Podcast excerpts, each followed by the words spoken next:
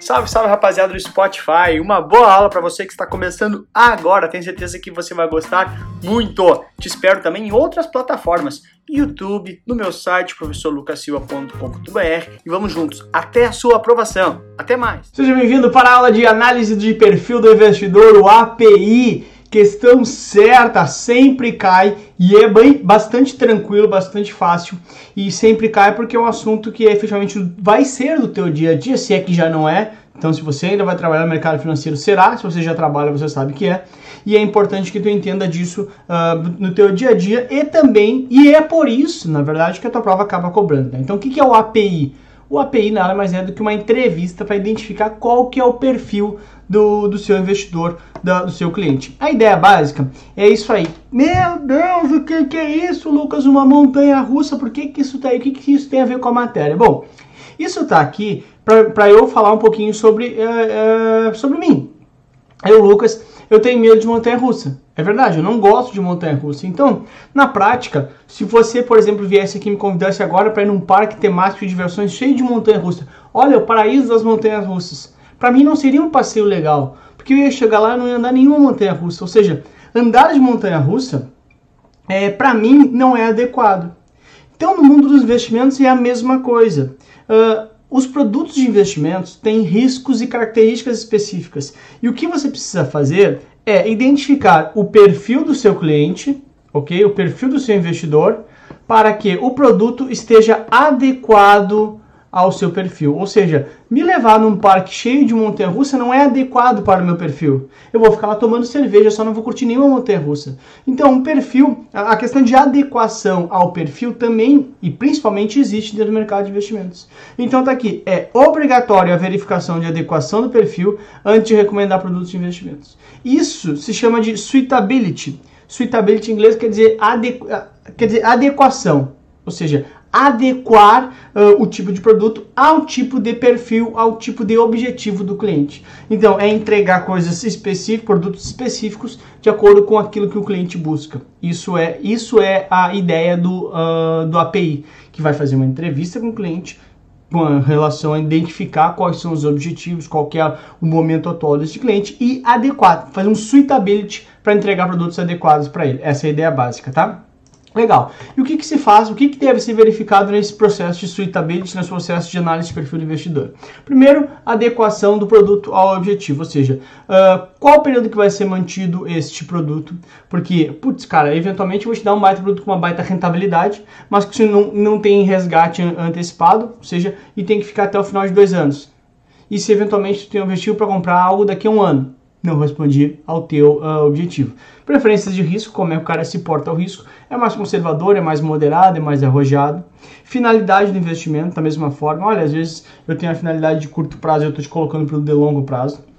Além disso, compatibilidade com a situação financeira, ou seja, se tem receitas regulares ou não, se tem composição do patrimônio, por exemplo, olha, eu estou pegando todo o patrimônio financeiro do cliente, estou jogando nesse investimento. E, obviamente, isso não pode ser de alto risco, se for esse o caso, porque eu estou expondo todo o patrimônio do cara, e também necessidade futura de recursos, ou seja, aquilo mais ou menos que eu falei ali antes, olha, você tem uma reserva de emergência? Se precisar, acontecer qualquer coisa de, de, de imprevisto com a sua família hoje, o senhor vai precisar resgatar esse valor que está investido aqui? Então, eventualmente, eventualmente tem que deixar um, talvez um pouquinho de lado, deixar uma reserva de emergência e o restante colocar em produtos de mais prazo longo, tá? Além disso, o conhecimento prévio do cliente também é bastante importante, porque quanto mais ele conhecer, mais risco teoricamente ele aceita. Então, o que, que ele já conhece de produtos? O que, que ele já fez de operações? Porque às vezes, por exemplo, tu pode conhecer vários produtos e não necessariamente já ter feito operações com esses produtos, tá bom? Além disso, qual a tua formação acadêmica e profissional uh, do cliente, tá? Porque isso, de novo, teoricamente ele pode aceitar mais risco de acordo com quanto maior for este conhecimento, tá bom? Legal. E esse API aqui, então, vamos supor que chegou lá no momento que o cliente fez esse API, fez esse formulário, respondeu esse formulário, que pode ser pela internet, pode ser presencialmente, enfim, e deu como conservador. Putz, o cara é extremamente conservador. Ou seja, é, tu vai ter que botar para ele produtos conservadores. Mas ele deseja, ele, cliente, deseja investir em ações e derivativos que nesse exemplo todo aqui são ativos de alto risco. Nossa, meu, não pode, tu é conservador, tu tem que botar mais produtos mais conservadores. E agora?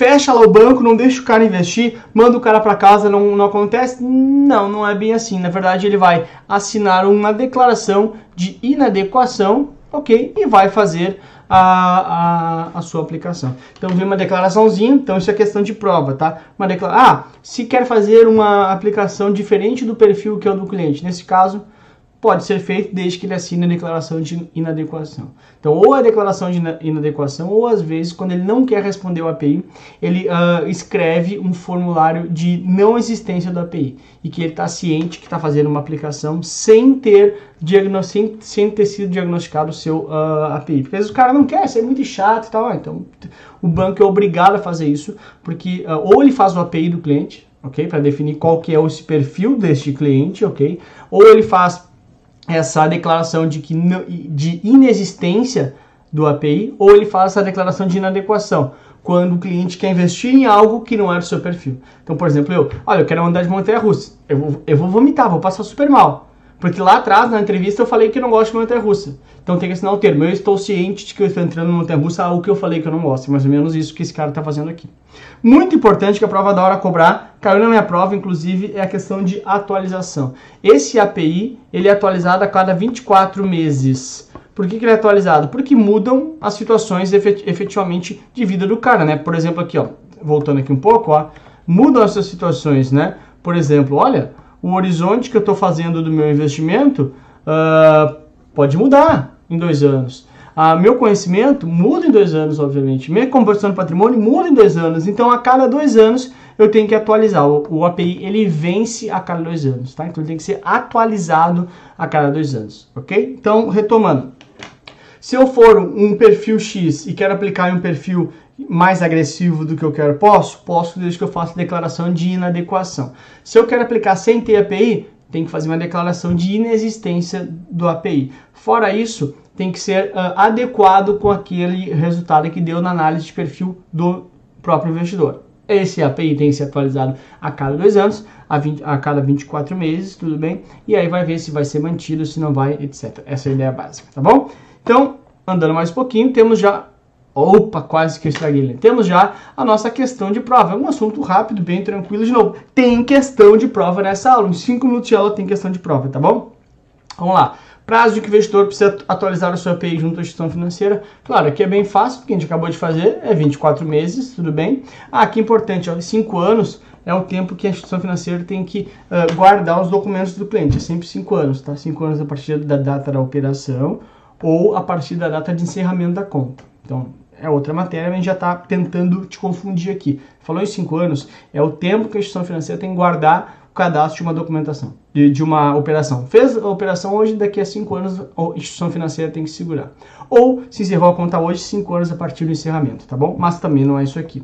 Então, falou em API, prazo de atualização, dois anos, 24 meses. De novo, claro que aqui é muito fácil em cima da hora, mas é um pouco para tu saber como é que a prova vem pedindo, senão fica muito obscuro. Nossa, como é que pede, tá? Então tá aí, vai vir a animação agora aí já, aí ó. Nossa, meu, muita tecnologia, né? Embarcada. Então, efetivamente, 24 meses é o prazo de atualização. Acho que daria para confundir com 12 meses, talvez, tá? Mas agora a gente já sabe.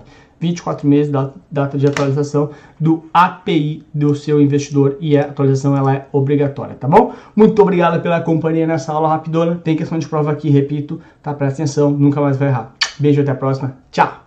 Muito obrigado por ter escutado essa aula aqui no Spotify junto comigo. Valeu pela companhia e te espero também em outras plataformas, no YouTube, no Instagram e também no meu site, todos eles com o professor Lucas Silva. Até a próxima!